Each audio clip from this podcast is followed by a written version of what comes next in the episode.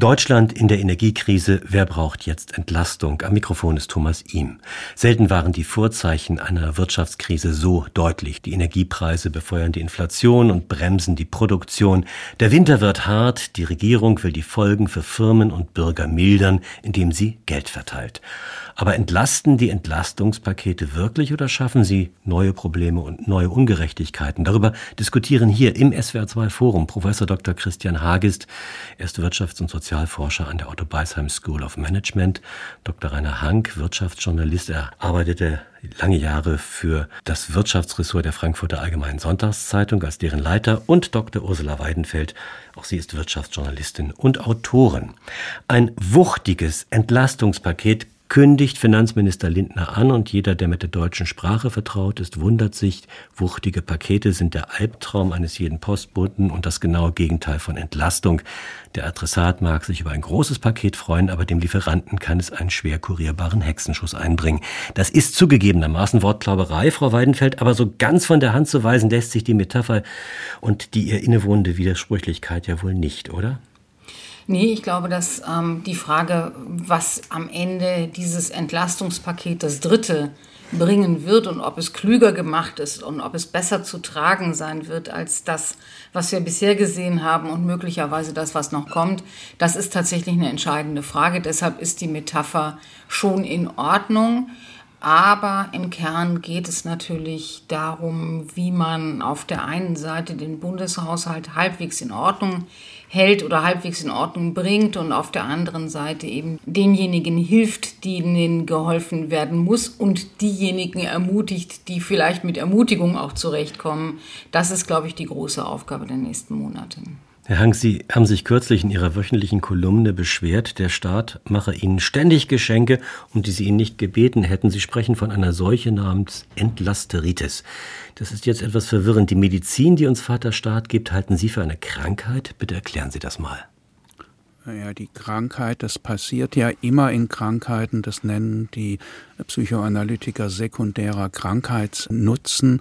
Man gewöhnt sich daran und die Bürger gewöhnen sich in Deutschland, na spätestens seit der Finanzkrise und dann erst recht mit Corona und jetzt eben in der Energie- und Inflationskrise daran, dass immer wenn sich die Bedingungen verschlechtern, dann der Staat irgendwie sofort kommt, jetzt in anderen Gießka äh, in anderen Metaphern mit der Gießkanne oder sonstigen Instrumenten und sagt, du musst dich nicht fürchten. Wir, der Staat dann wiederum, wir sind dafür da, dass wir die Verschlechterungen deiner Situation ausgleichen. Also den selbstverständlichen Mechanismus, immer wenn irgendwas passiert und vor allem zur Verschlechterung des Einkommens ist es ja meistens, dann kommt der Staat und gleicht das aus.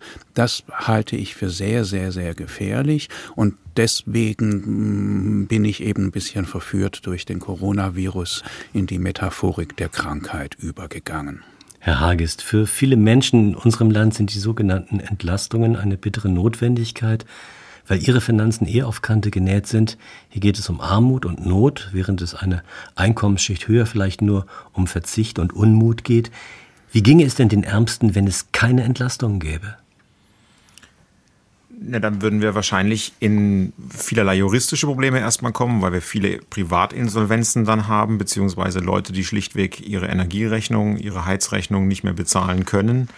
Und dann ist ja die Frage, was wir dann gesellschaftlich eigentlich machen. Also schalten dann Stadtwerke äh, den Strom äh, wörtlich sozusagen ab, mitten im Winter an Weihnachten das sind alles Szenarien, auf die wir uns, glaube ich, nicht einlassen wollen. Deswegen ist es ja richtig, dass wir grundsätzlich zur Hilfe bereit sind, auch für Gruppen, die normalerweise jetzt nicht zu den Transferempfängern eben zählen. Aber das Problem ist eben, wie erreichen wir zielgenau diese Gruppen, um dann eben nicht mit der Gießkanne, die Herr Hank ja gerade wieder ins Spiel gebracht hat, losziehen zu müssen und sozusagen alle zu beglücken, auch diejenigen, äh, uns vier sozusagen in dieser Runde, die das sicherlich jetzt nicht brauchen, sondern wo eben vielleicht der Verzicht auf das eine oder andere Weihnachtsgeschenk und die, eine Urlaubsreise dann eben auch uns über den harten Winter auch selbst bringen kann.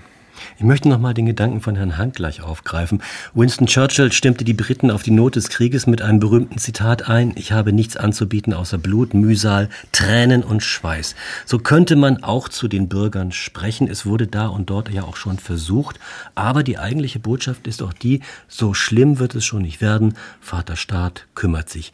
Stehen die Entlastungspakete der notwendigen und gewünschten Resilienz im Weg?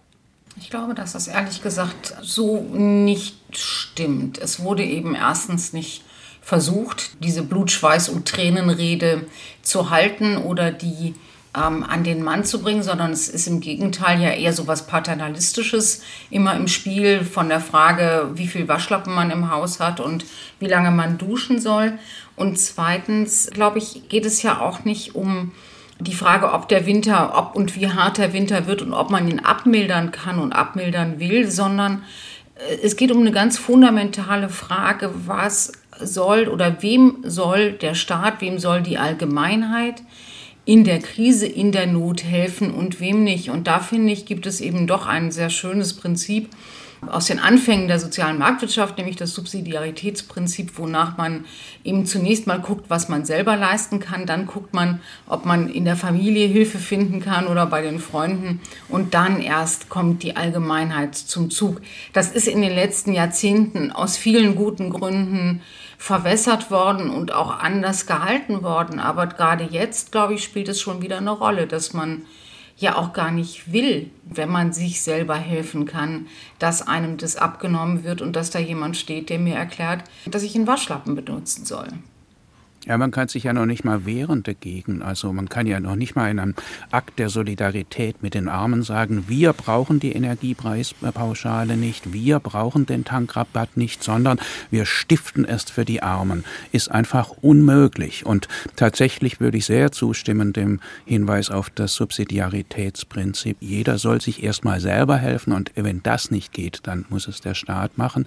Wir vergessen völlig, dass wir in den zwei Jahren der Pandemie Pandemie zum Zwangssparen verpflichtet wurden. Ich glaube, die Sparquote ist um 50 Prozent gestiegen, von normalerweise um die 10 auf 15 Prozent. Aber die ist jetzt wieder Nun sagt man, es gibt viele Leute, die können nicht sparen, aber es haben eben doch viele gespart, sonst würde das mit der Sparquote nicht stimmen. Das Geld kann ja erstmal ausgegeben werden und wenn man so rumguckt, sind die Leute auch kräftig dabei, es auszugeben, könnten ja auch sagen, ein bisschen was behalte ich zurück, wer weiß, wie der Winter wird.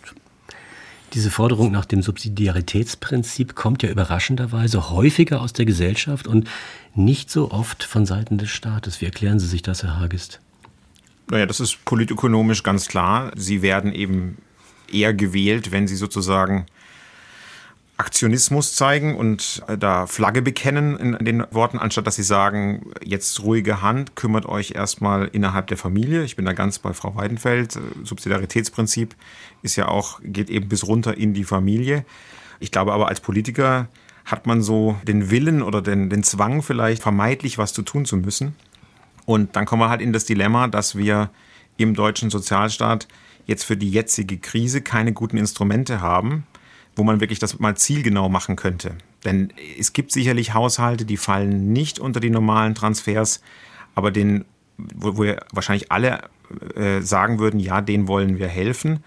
Aber das ist eben im deutschen Wesen ganz schwer, diese Haushalte zu identifizieren. Und deshalb macht man halt eben eher Programme dann für eine breite Mittelschicht. Auch jetzt das dritte Entlastungspaket soll ja, wie Herr Lindner sagt, in die Breite der Gesellschaft das macht einem dann wieder ein bisschen Sorge, weil Breite der Gesellschaft, da fühle ich mich ja da auch angesprochen und ähm, ich bin da ganz bei Herrn Hank, ich brauche das eigentlich nicht. Wobei ich finde, ehrlich gesagt, dass dieses Ich brauche es nicht, das ist natürlich auch eine Haltung, die an Hochnäsigkeit grenzt. Also zu sagen, ich kann mich jetzt gar nicht dagegen wehren, dass der Staat mir Geld gibt und dann spende ich das den Armen, das ist natürlich, finde ich jedenfalls schon so eine eine Haltung, die schwierig ist. Und das möchte man auch nicht. Wenn man das Geld, wenn man die Hilfe braucht, dann möchte man auch nicht hören, dass es andere gibt, die sie zurückweisen. Ich glaube allerdings schon, dass wir in einer Situation sind, wo eben diejenigen, die es eigentlich brauchen könnten oder die es gerne mitnehmen würden, eben überhaupt nicht ermutigt werden zu sagen, ich überlege mir, ob ich das nicht selber hinkriege. Und ich glaube auch, das hat sehr viel mit einer Landtagswahl zu tun, die in diesem Jahr noch zu wählen ist, wo man eben nicht hingehen will und die breite Mitte der Gesellschaft links liegen lassen will, nur weil man sagt, wir konzentrieren uns auf die, die es wirklich nötig haben. Nach der Regierungsklausur in Meseberg wurden erste Eckpunkte des neuen Entlastungspakets erwartet. Jetzt heißt es, das dauere noch bis Ende September. Ist diese Verzögerung ein Zeichen der Stärke oder der Schwäche der Ampelkoalition? Naja, es ist Stärke und Schwäche, weiß ich nicht, ob einer der beiden Begriffe zutrifft. Die Ampelkoalition hat natürlich jetzt auch eine schwierige Geschichte hinter sich in den letzten Wochen und sagen wir auch äh, seit dem Ausbruch des Ukraine-Kriegs äh, wirklich eine Situation, die sie nicht gewählt haben. Also es ist mir jedenfalls lieber, dass die ein bisschen zögerlicher sind, als so wie in der letzten Hauruck-Aktion. Da war das ja einfach nach dem Motto, jeder darf was fordern fordern und kriegt es. Die Grünen das 9-Euro-Ticket äh, zum Quer durch das Land Sommerreisen veranstalten, die SPD die Energiepreispauschale, damit auch der hart arbeitende Arbeiter bei Daimler und Porsche was davon hat. Und was haben wir dann noch? Den Tankrabatt von Herrn Lindner, damit weiter ordentlich getankt und gefahren werden kann, wo wir da andererseits immer sagen, wir sollten wegkommen von den fossilen Energiestoffen. Also das war sicher ein Krampfbeschluss und wenn es jetzt ein paar Wochen äh, länger dauert, soll es mir recht sein, aber offenkundig ist der Druck im Kessel mittlerweile so groß, das lesen wir jedenfalls in den Agenturen heute, die sich jetzt morgen schon im Koalitionsausschuss zusammensetzen wollen, damit nicht Verdi am Montag auf der Straße demonstriert und sagt, wir wollen unsere Kompensationsgelder ausgezahlt bekommen. Eine Klausurtagung, die hat ja auch die Aufgabe, den Teilnehmern mal Gelegenheit zu geben, über den Tellerrand zu schauen, die Tiefe und die Weite ihres Handels abzuschätzen und endlich mal die Tagesaktualität und den populistischen Druck zu ignorieren, soweit der Plan. Also der ist nicht aufgegangen, meinen Sie? Ja, man hat jedenfalls nichts gehört. Sie hüllten sich ja, die drei, die am, hin, am Ende ge, gesprochen haben, also Lindner, der Kanzler und der Wirtschaftsminister Habeck, in nichtssagende Formeln, eben starke Pakete, große Pakete, schwere Pakete, aber nichts, was, was drinsteht. Also jedenfalls, man konnte nicht erkennen, dass da was Weitsichtiges dabei ist. Man konnte auch nicht erkennen, wie sie den Zielkonflikt, der ja eindeutig ist, Preissignal Signale wirken zu lassen, die uns zeigen, weg vom Gas, weg von hohen Energiekosten und zugleich Ausgleich und Kompensation. Das ist ja, wie soll man sagen, die naturale Paradoxie, die dahinter steht. Immer wenn man beim einen zu viel macht, nämlich bei der Kompensation, dann hat man den Markt zerstört, Preissignale ausgesetzt und den Klimawandel geschadet. Da bin ich froh, dass Leute wie Lisa Neubauer das immer deutlich machen. Von der Regierung habe ich die Beschreibung und Analyse dieser Paradoxie noch nicht gehört und hätte erwartet, die tauchen nach Meseberg auf und sagen mir dazu ein bisschen was Weiterweisendes. Wobei ich glaube ich schon, man muss schon sagen und auch der Regierung zugestehen, dass das natürlich eine Situation ist, in der wir im Moment sind, für die es politisch keine Muster gibt, die schnelles Handeln erfordert in vielen Punkten, die sicherlich Ministerien und Kanzleramtsmitarbeiter überfordert und wie, wie sie jeden überfordern würde. Und insofern haben die, finde ich, schon auch den Kredit verdient, zu sagen, ihr könnt auch, es werden Fehler gemacht und nicht, ihr könnt Fehler machen, aber ihr müsst diese Fehler korrigieren, wenn ihr sie seht, wenn sie gemacht sind, wie zum Beispiel bei der Gasumlage. Und das scheint mir das Hauptproblem zu sein, gar nicht die Frage, wie schnell kommt man mit einem neuen Paket um die Ecke, als die, wie schnell und wie konsequent korrigiert man Fehler, die man macht, die verständlich sind in der jetzigen Situation, die aber trotzdem in ihren Folgen dann möglicherweise viel dramatischer sind, als man das heute sieht.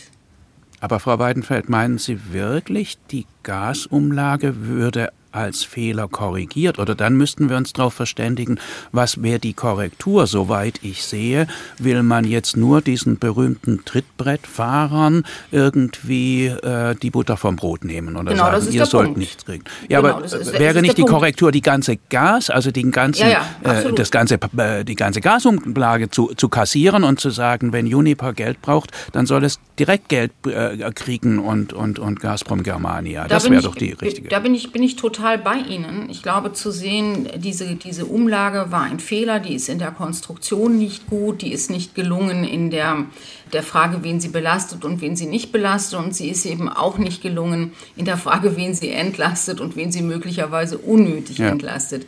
Das hätte man als, Lern, als lernendes ja. System, und ich glaube, das ist die große Stärke der Demokratien in dieser Zeit, dass sie eben lernen können und dass sie sich korrigieren können. Als schnell lernendes System hätte man das nach Meseberg bitte wieder mit nach Hause nehmen sollen und sagen sollen, das gucken wir uns nochmal an und das machen wir anders. Völlig klar. Herr Hagest, hätte man nicht vielleicht auch noch an einen Energiepreisdeckel denken müssen? das ist ja auch im Gespräch, 75 Prozent des Gasverbrauchs werden gedeckelt. Alles, was darüber hinausgeht, darf dann teuer bezahlt werden. Das würde wahrscheinlich die ärmeren Haushalte schon entlasten. Naja, als Volkswirt mag man es immer nicht, wenn in den Preismechanismus eingegriffen wird.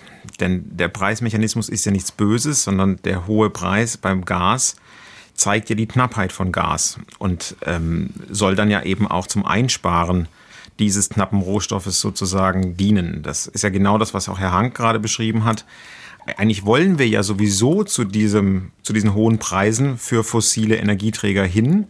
Normalerweise hätten wir natürlich jetzt nicht, wenn kein Krieg wäre, hätten wir mehr Zeit gehabt, hätten das sozusagen auch handwerklich sauber machen können, hätten den Leuten auch Investitionsanreize geben können, frühzeitig sozusagen die Heizung zu wechseln oder zu, auf, auf den neuesten Stand zu bringen und hätten vor allem natürlich eben auch das, das, Geld über die Preiserhöhung selbst gehabt, um dann den sozialen Ausgleich zu finanzieren zu können. Denn das ist ja das, was eigentlich jeder Umweltökonom sozusagen fordert. Wir brauchen höhere Preise für fossile Energieträger, aber wir können dann über die Besteuerung sozusagen von fossilen Energieträgern auch einen sozialen Ausgleich finanzieren.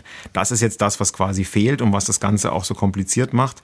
Einerseits die Schnelligkeit, mit der die Regierung handeln muss. Man hat eben keinen langfristigen Plan, sondern muss jetzt den Winter irgendwie organisieren. Und zweitens äh, eben fehlt ja eigentlich das Geld, denn das ist ja das Problem, weswegen wahrscheinlich auch die Gasumlage beschlossen wurde. Wir sind ja in einer Situation, wo eigentlich die Schuldenbremse eingehalten werden soll. Jetzt kann man beim Rechnungshof nachlesen, dass das sowieso schon nicht mehr der Fall ist. Und ich glaube, das ist ja auch das politische Dilemma sozusagen der Koalition, dass man nicht genau ausgehandelt hat, wie man jetzt mit dieser Situation auch auf dieser Seite sozusagen eben umgeht. Und das ist eben eine Gemengelage, die macht es eben schwer. Und deshalb bin ich da auch bei Herrn Hank lieber drei Wochen jetzt ein bisschen mehr und vielleicht dann einen zumindest handwerklich saubereren Vorschlag als ähm, äh, den nächsten sozusagen einfach mal raushauen und gucken, wer dann wie Kritik übt. Dieses Fahren auf Sicht und das schnelle Verbessern von handwerklichen Fehlern und Fehleinschätzungen erinnert mich ein wenig an die Zeit, wo Corona hier das Riesenthema war und Angela Merkel regierte, ist Olaf Scholz, Frau Weidenfeld, möglicherweise nur ein Double von Angela Merkel. Sie haben sie biografiert. Würden Sie ihn genauso biografieren? Ich glaube, dass die, dass die Verhaltensmuster ähnlich sind. Und man fragt sich natürlich immer, liegt es jetzt am Kanzler oder an der Kanzlerin oder liegt es am, ähm, am, ähm, an, an der immer häufiger und schnelleren Aufeinanderfolge von Krisen. Mein Eindruck ist manchmal, dass wir eben den politischen Normalfall nicht mehr haben und dass das politische System, dass die Ministerien, das Kanzleramt sich noch nicht darauf eingestellt haben, dass wir möglicherweise in Zukunft in einer Abfolge von Ausnahmesituationen vernünftig regieren müssen und regiert werden wollen. Und dass das möglicherweise andere Entscheidungswege erfordert, dass es andere Kombinationen von Kompetenzen erfordert. Also in jedem Unternehmen würde in einer solchen Situation eine Taskforce gegründet und ähm, es würde sich der Vorstandsvorsitzende mit drei, vier Experten und von mir aus dem Betriebsrat hinsetzen. Das sieht man eben in der Politik noch nicht. Man, da hat man eben das Gefühl, es wird eben alles noch in diesem alten, in diesem alten System, in diesem Baukastensystem von Ministerien, die einen bedeutsamer, die anderen weniger bedeutsam, ähm, abgemacht, auch in, in diesen Koalitionskonstellationen, wo doch eigentlich, ähm, gerade wenn schnell gehandelt werden muss, es auf den Kanzler ankommt oder die Kanzlerin und eben auf die Möglichkeit von Ministerien relativ schnell und konstruktiv zusammenzuarbeiten. Und daran scheint es, daran hat es in der Corona-Zeit gehapert, daran hat es übrigens in der Migrationskrise auch gehapert, in der Finanzkrise, ähm, das hat man schon fast vergessen, ist es auch nicht rund gelaufen. Und ähm, jetzt geht es eben auch nicht, nicht gut. Und wenn man sich überlegt, dass wir jetzt doch 14 Jahre äh, von, von wirklich schweren Krisen gesehen haben und auch auf der Uhr haben, dann kann man sagen, das ist für Deutschland bisher glimpflich abgegangen.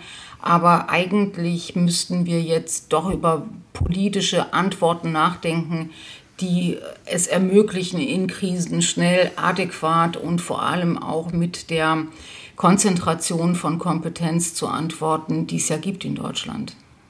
Ja, einerseits, das leuchtet mir schon ein, Frau Weidenfeld, dass quasi die Strukturen, die da sind, eine, die sind, für, die sind welche für den Normalzustand äh, gedacht und jetzt haben wir Ausnahmezustand, was immer das genau bedeutet. Aber Andererseits habe ich den Eindruck, es sind eben nicht die normalen Strukturen, die äh, die Regeln vorgeben, sondern es gilt schon der Grundsatz, Not kennt kein Gebot und das ist höchst gefährlich. Und es gilt es bei der, auf der Ausgabenseite, äh, jeder, der schreit oder gerade geschrien hat oder meint, vom Politiker bedient werden zu müssen, der kriegt auch was. Und es ist zugleich auch auf der Finanzierungsseite, das ist das, was Herr Hagist an, angesprochen hat, äh, pro forma halten wir die Schuldenbremse ein, aber es ist mittlerweile so unübersehbar, die ganzen Entlastungspakete sind so unübersehbar, sind alle Schattenhaushalte, mit denen Sondervermögen, Extravermögen, vorgezogene oder nachgelagerte äh, Kreditermächtigungen gegeben werden, die in Wirklichkeit nur darauf rauslaufen, zu verschleiern, dass die Schuldenbremse längst gebrochen ist. Und das heißt, dass letztlich irgendwann das Vertrauen in die regelhafte Sinnhaftigkeit staatlichen Handelns, die aus meiner Sicht in der Krise gestärkt werden müssten und nicht mit dem Satz Not kennt kein Gebot außer Kraft gesetzt werden. Das halte ich für einen Langfristschaden, der vermutlich nicht, also lange nicht äh, äh, behoben werden kann oder an dem wir lange noch zu knabbern haben. Ich fürchte, dass diese Regelhaftigkeit, die Sie ansprechen und die Sie fordern, dass die ähm, in, in solchen Not- und Ausnahmesituationen nicht funktioniert. Ich bin komplett völlig bei Ihnen, wenn Sie sagen, das kann man eben nicht ständig an allem vorbei, hintenrum und ähm, irgendwie auch verlogen und versteckend ähm, bewältigen. Das geht nicht. Man kann eben nicht nach vorne so tun, als sei der Normalfall immer noch da und als würden eben die mhm. Institutionen noch so funktionieren, wie sie vorher funktioniert haben und nach hinten rum äh, dann die Schulden machen oder die, äh, die Ausnahmen machen. Ich, das geht ja noch, das geht ja weit über den Bundeshaushalt hinaus. Es geht ja eben auch um die Frage, behandelt man wirklich Gleiches noch gleich? Behandelt man, wenn man helfen will oder wenn man unterstützt, behandelt man jeden Euro gleich, der reinkommt und der dann rausgeht. Das sind wirklich ganz, Grund, ganz tiefe Grundsätze des Staates, die da betroffen sind. Mein Plädoyer wäre eben zu sagen, Ausnahmesituationen sind Ausnahmesituationen und dafür muss man und muss, die, muss das politische System eine Antwort finden, die nicht nur die Finanzierung betrifft, sondern die auch die Organisation betrifft. Und dann wäre es mir eben immer lieber zu sagen, wir ähm, wir, wir legen das offen und ich würde dann auch tendenziell eher akzeptieren, dass die Schuldenbremse nochmal ausgesetzt wird, als sie zu ignorieren, wie, wie das jetzt passiert. Not kennt kein Gebot, vielleicht auch kein Verbot. Herr Hagist, wo haben Sie mehr Vertrauen drin? In die Organisationskräfte des Staates oder die Selbstorganisationskräfte der Wirtschaft? Äh, in zweiteres äh, definitiv. Ähm, denn das hat man jetzt ja gesehen, dass die Preissignale äh, die Unternehmen eigentlich sofort zum Umdenken ähm, gebracht haben. Natürlich wurde mit dem Säbel gerasselt, natürlich wurde versucht, da auch äh, Lobbyismus zu betreiben, das gehört zum Spiel dazu. Aber gleichzeitig haben doch zumindest äh, gute Unternehmensführer gleich erkannt, dass sie versuchen, ihre Produktionsprozesse eben umzustellen, dass sie versuchen, äh, Dinge anders einzukaufen oder nochmal drüber nachzudenken, äh, welche Produkte man wie im Winter dann eben auch nochmal produzieren kann. Ähm, ich denke, das sieht man ja, dass der Teil der sozialen Marktwirtschaft eigentlich eben äh, funktioniert und äh, dass man da auch Vertrauen eben drauf haben sollte. Das dezentrale Wissen ist ja eben vorhanden, auch bei den Bürgern. Deswegen bin ich da ganz auch bei Herrn Hank vom Anfang. Wir brauchen keine Duschvorschläge oder wie viel Waschlappen man haben sollte. Das wissen erwachsene Bürger und Bürgerinnen ganz genau selbst. Und das ist bei der Wirtschaft eben eigentlich genauso. Ähm, natürlich gibt es dann die Ausnahmefälle wie Uniper und ähm, äh, da hat Herr Hank ja auch schon den, den Schlank gemacht. Das hätte man ja dann auch direkt sozusagen auch eben angehen können. Der Gasversorger. Ins, der Gasversorger, danke. Aber ähm, insgesamt denke ich, äh, wird es die deutsche Wirtschaft schon mehr oder minder dann halt durch diesen harten Winter schaffen. Das heißt nicht, dass wir nicht sehen werden, dass es auch Unternehmen gibt, die ganz stark leiden werden. Aber ja, ähm, wir werden uns ja eben sowieso an hohe Energiepreise gewöhnen müssen. Jetzt müssen wir es halt sehr, sehr viel schneller tun. Im SWR2-Forum diskutieren Professor Dr. Christian Hagist, Dr. Rainer Hank und Dr. Ursula Weidenfeld. Entlastungspakete sind nicht nur eine Entlastung für die Bürger, für die Firmen, sondern möglicherweise auch für die Politik. Sie sieht mit Bangen Richtung Winter und fürchtet sich vor Protesten, vor neuem Streit, vor Demonstrationen, vor Unzufriedenen. Also wie stark ist das Moment ausgeprägt, dass sich hier die Ampelkoalition rüstet gegen einen ungemütlichen politischen Winter? Ich halte das für interessengeleitet und zwar für interessengeleitet von der Politik. Immer wenn einer sagt, äh, macht mal ein bisschen vorsichtig, macht, be, beachtet das Gebot der Verhältnismäßigkeit, das ist besser als das äh, Not kennt kein Gebot, dann sagen die, nein, nein, wir müssen jetzt hier eher klotzen, denn sonst stehen die Leute auf den Straßen. Da, also ich finde, das ist sehr durchschaubar. Man, man merkt die Absicht und, und ist verstimmt. Die, die, sie beschwören etwas, sie malen etwas an die Wand, um Nachdruck zu geben dem, was sie machen wollen wollen. Das ist das eine. Das andere, ich wundere mich etwas, warum Politiker und Journalisten zum Teil auch in einer Demokratie plötzlich sagen, hier muss Ruhe, die erste, die erste Bürgerpflicht. Ich finde Protest und haben wir doch seit den 70er Jahren gelernt, Protest und Demonstrationen in geordneten Bahnen oder in dem, was äh, die, äh, unsere Ordnung zulässt. Das ist das Salz in der Suppe, das gehört dazu. Es gibt parlamentarische und außerparlamentarische Reaktionen. Und plötzlich zu sagen, nee, nee, da soll keiner auf die Straße gehen, nee, das muss Politik schon aushalten und es müssen die Bürger auch aushalten. Ich sehe das genauso. Ich glaube allerdings, dass man ähm, unabhängig davon, dass ähm, der Protest oder die Angst oder die Unsicherheit von Bürgern und Wählern politisch instrumentalisiert werden kann und sicherlich auch politisch instrumentalisiert wird. Ich glaube schon, dass wir da eine Drift haben, die einen nachdenklich machen muss. Und zwar nicht nur bei der Frage, äh, die da oben, wir hier unten, sondern auch zwischen Ostdeutschland und Westdeutschland. Man sieht ja im Augenblick auch diese ganz große Diskussion über die Frage, äh, müssen wir nicht jetzt für einen Frieden eintreten oder einen Waffenstillstand befördern, einen Krieg einfrieren, wie das der sächsische Ministerpräsident Kretschmer gerne möchte, um ähm, die Energiepreise wieder runterzukriegen. Ich glaube, dass diese Diskussion uns im Winter noch sehr, sehr beschäftigen wird. Die wird an Heftigkeit, an Verbitterung zunehmen. Ich glaube, da können wir uns äh, die Corona-Zeit anschauen und ungefähr auch den Ton sehen, in dem das dann ablaufen wird. Insofern würde ich das nicht so nicht so runterspielen. Ich glaube, das ist sehr ernst zu nehmen. Ich glaube halt eben nur nicht, dass man es wegkaufen kann. Das ist ja das, was man in der Corona-Zeit auch probiert hat, wo man eben den Insolvenzschutz und das Kurzarbeitergeld für ganz lange Zeit und die Zuverdienstgrenzen für Kurzarbeiter. Äh, man hat ja im Grunde alles getan, um die Bevölkerung nicht spüren zu lassen, dass es eine wirklich tiefe Gesundheits- und Wirtschaftskrise ist und es hat nicht geholfen, was die Stimmung anging. Und es hat auch nicht geholfen, was die Versöhnlichkeit zwischen unterschiedlichen Gruppen anging, in, eben in der Haltung zur Pandemie. Und ich fürchte, das wird uns jetzt in diesem Herbst, Winter, möglicherweise auch im nächsten Jahr wieder passieren. Herr Hagest hat ja eben schon mal auf den Bericht des Bundesrechnungshofes hingewiesen wo erste Erkenntnisse gerade durchgesickert sind.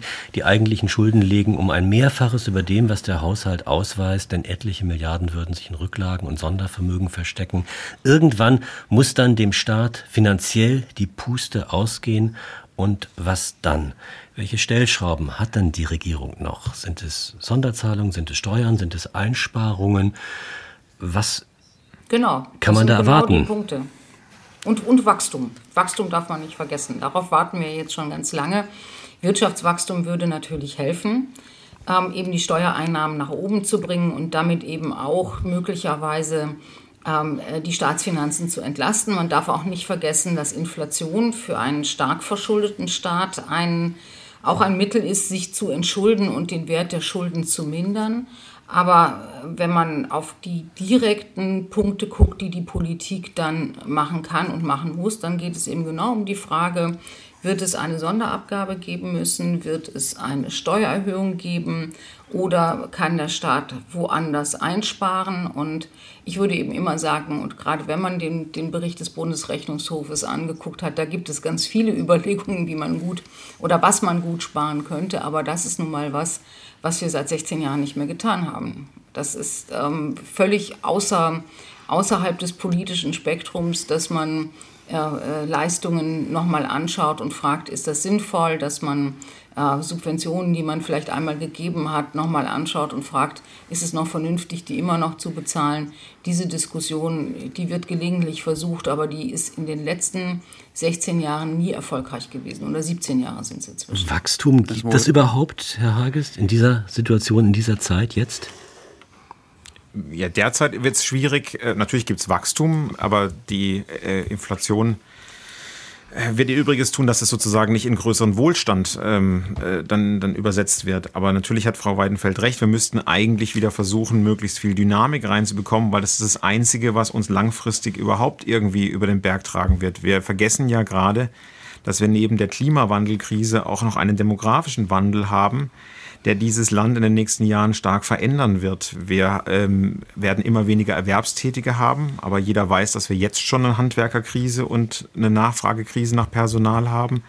Wir werden immer weniger Einzahler in die sozialen Sicherungssysteme haben und immer mehr Leute, die was raushaben wollen. Und das ist natürlich meine große Sorge, dass diese Spiele, die jetzt sozusagen stattfinden, ich verstecke mal hier ein Sondervermögen, ich verstecke mal dort ein Sondervermögen, das was in der Krise vielleicht auch noch zum gewissen Teil irgendwo verständlich sein mag, dass wir das eigentlich über die nächsten Jahrzehnte eben so machen, um den demografischen Wandel da irgendwie äh, in den vermeintlichen Griff dann eben zu bekommen, weil man eben den Leuten keinen reinen Wein einschenken will und sagen will, du musst deine Pflegeleistung zum größeren Teil selbst bezahlen, du musst mehr bei der Krankenversicherung äh, dich mitbeteiligen und wahrscheinlich auf Rentendynamik ähm, vergangener Corona-Tage eben auch verzichten.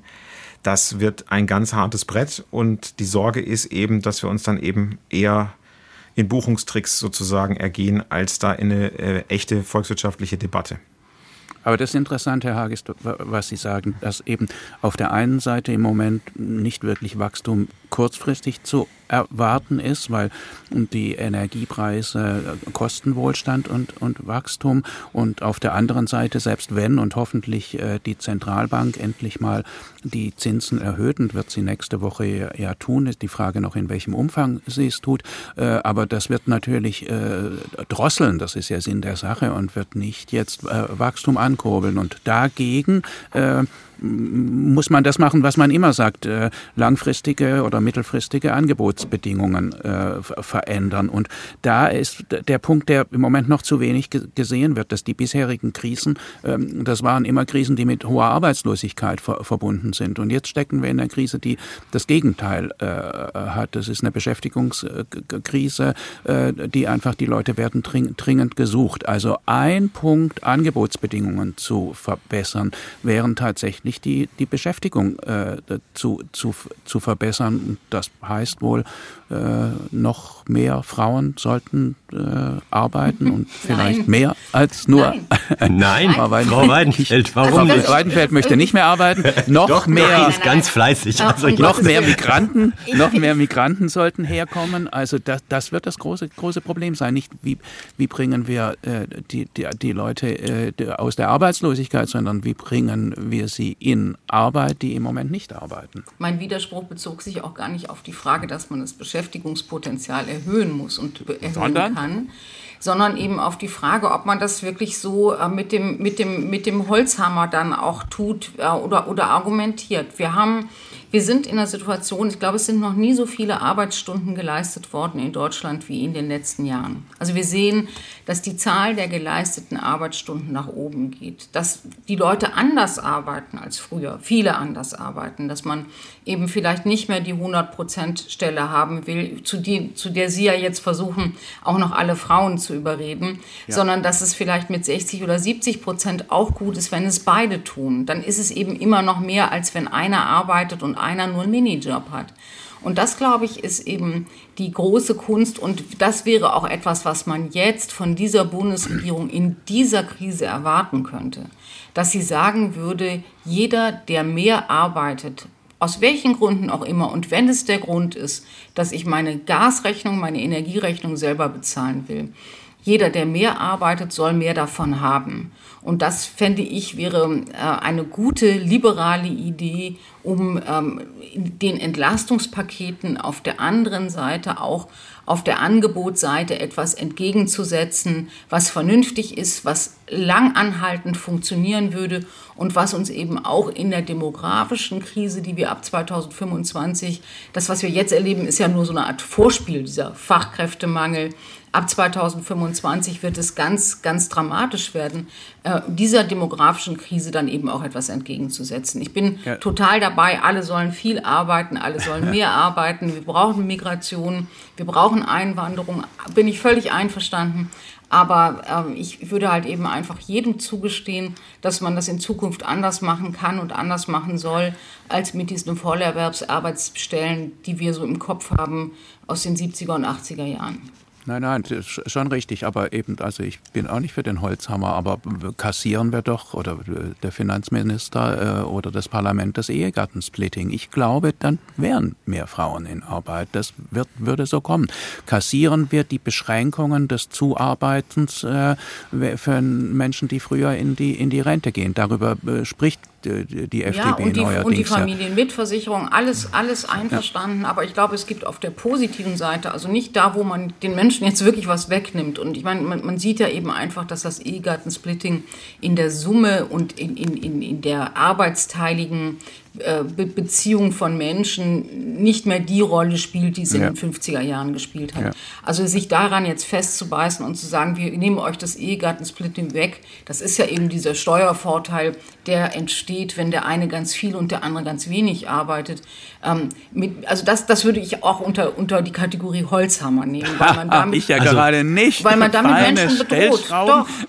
Die also ich habe, Verhalten beeinflussen Ich habe jetzt den Eindruck, ich habe jetzt den Eindruck aus, den, aus dem wuchtigen Entlastungspaket wird so langsam ein Schwertransport mit Überbreite, der nicht überholt werden kann. Wir haben inzwischen auch noch das Ehegattensplitting, möglicherweise die kalte Progression, eine Neu- und Deregulierung des Arbeitsmarktes, Bürokratieabbau und Digitalisierung sowieso, die gehören immer dazu. Ähm, wir können ja auch die Entlastungspaketschnürer nicht vollkommen überfordern. Also was? Ja, das ist was anderes. Nein, aber, aber was, wir haben jetzt gerade über Angebotsbedingungen ja, diskutiert genau. und das ist was anderes als äh, Interventionismus und unterschiedliche Gruppen mit direktem Geld äh, zufriedenzustellen oder zu und kompensieren. Und ich finde, dass man, dass man schon auch das Recht hat und, und auch die Pflicht, über vernünftige, vernünftige Wege neben Entlastungspaketen, die wir ja am Anfang führen, nicht besonders vernünftig äh, definiert haben, über vernünftige Wege zu reden.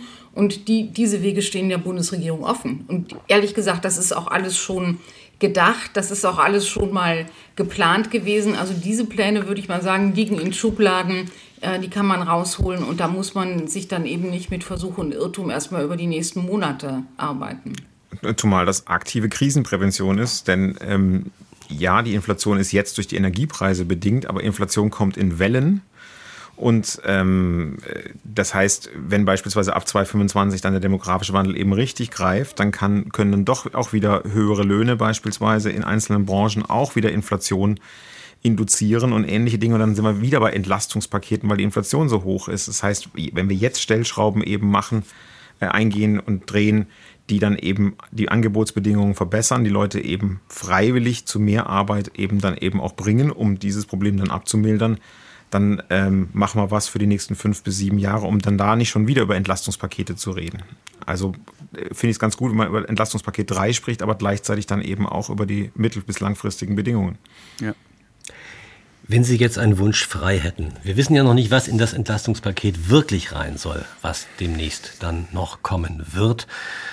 Was würden Sie denn am sinnvollsten halten? Also welche Maßnahme, die gleichzeitig kurzfristig hilft und langfristig auch noch die Entwicklung auf die richtige Schiene bringt, Herr Hagest?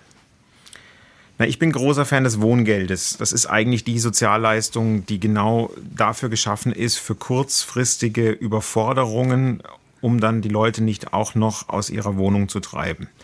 Ähm, das Problem ist, das wird sozial nicht angenommen. Also wir wissen, dass es Leute gibt, die nicht zum Amt gehen, obwohl sie wohngeldberechtigt wären.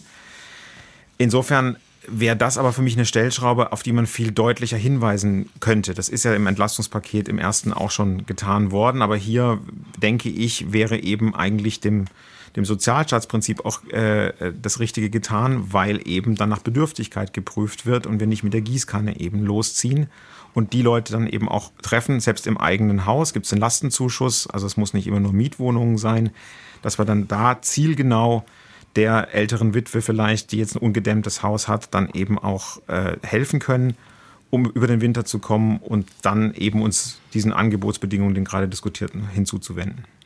CDU-Chef Friedrich Merz hat gesagt, lieber 1000 Euro für Arme als 300 für alle.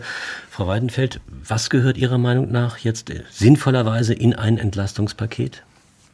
Ich glaube, dass Friedrich Merz da recht hat. Und ähm, ich würde halt in ein Entlastungspaket ähm, auf jeden Fall eine klare Liberalisierung und Anreizstruktur für Mehrarbeit und Überstunden nehmen. Und ich würde halt eben tatsächlich sagen, Christian Lindner ist ja furchtbar verhauen worden für seine Überstunden, äh, seinen Überstundenaufruf vor der Sommerpause. Aber wenn man das wirklich sagen würde, dass man äh, Überstunden und Mehrarbeit äh, für eine bestimmte Zeit steuerfrei dazu verdienen kann, dann finde ich, würde man vielen Menschen das möglich machen, mit ihren Kosten zurechtzukommen, die vielleicht keine Lust haben oder die, die auch nicht, ähm, die sich nicht hilfs als hilfsbedürftig empfinden. Jetzt wundere ich mich natürlich, dass niemand das 9-Euro-Ticket erwähnt, Herr Hank. Ja, doch, hätte ich mache ich jetzt ja auch äh, und würde da auch nochmal Christian Lindner stark machen. Äh, der hat recht mit der Gratis-Mentalität. Also es gilt jetzt einerseits was zu tun und andererseits aber deutlich irgendwo was nicht zu tun. Und nicht zu tun heißt, Gratis-Mentalität nicht noch weiter stärken. Die sollen vereinfachen, dass man von Konstanz bis nach Kiel äh, leicht sich ein Ticket buchen kann. Da gibt es auch gute Möglichkeiten dazu. Aber sie sollen nicht äh, das Gefühl stärken, das wird schon der Staat äh, zahlen. Um die Leute, für die wir was tun müssen, das ist das, was Herr Hagest gesagt hat, das sind nicht die Hartz-IV-Empfänger, weil die kriegen Wohngeld und äh, Heizkosten äh, automatisiert an, an die Inflation Inflation ohnehin, sondern es sind die Arbeiter, die nicht auf Transfers angewiesen sind, aber tatsächlich ein geringes Einkommen haben. Dies sind die, die die 1000 Euro von Herrn Merz bekommen und da wäre auch ich der Meinung, recht hat er. Und viele anderen sollen nichts bekommen, um zu sehen, zu sparen, äh, eine Wärmepumpe einzubauen oder was auch immer. Also die Krise jetzt wirklich als Treiber zur Transformation zu nehmen. Da haben wir am Ende doch nochmal das Stichwort bekommen, die Krise als Chance. Eigentlich eine ja. Binse, aber ist das die Krise, die wirklich die Chance bietet oder ist es die Krise, die überfordert?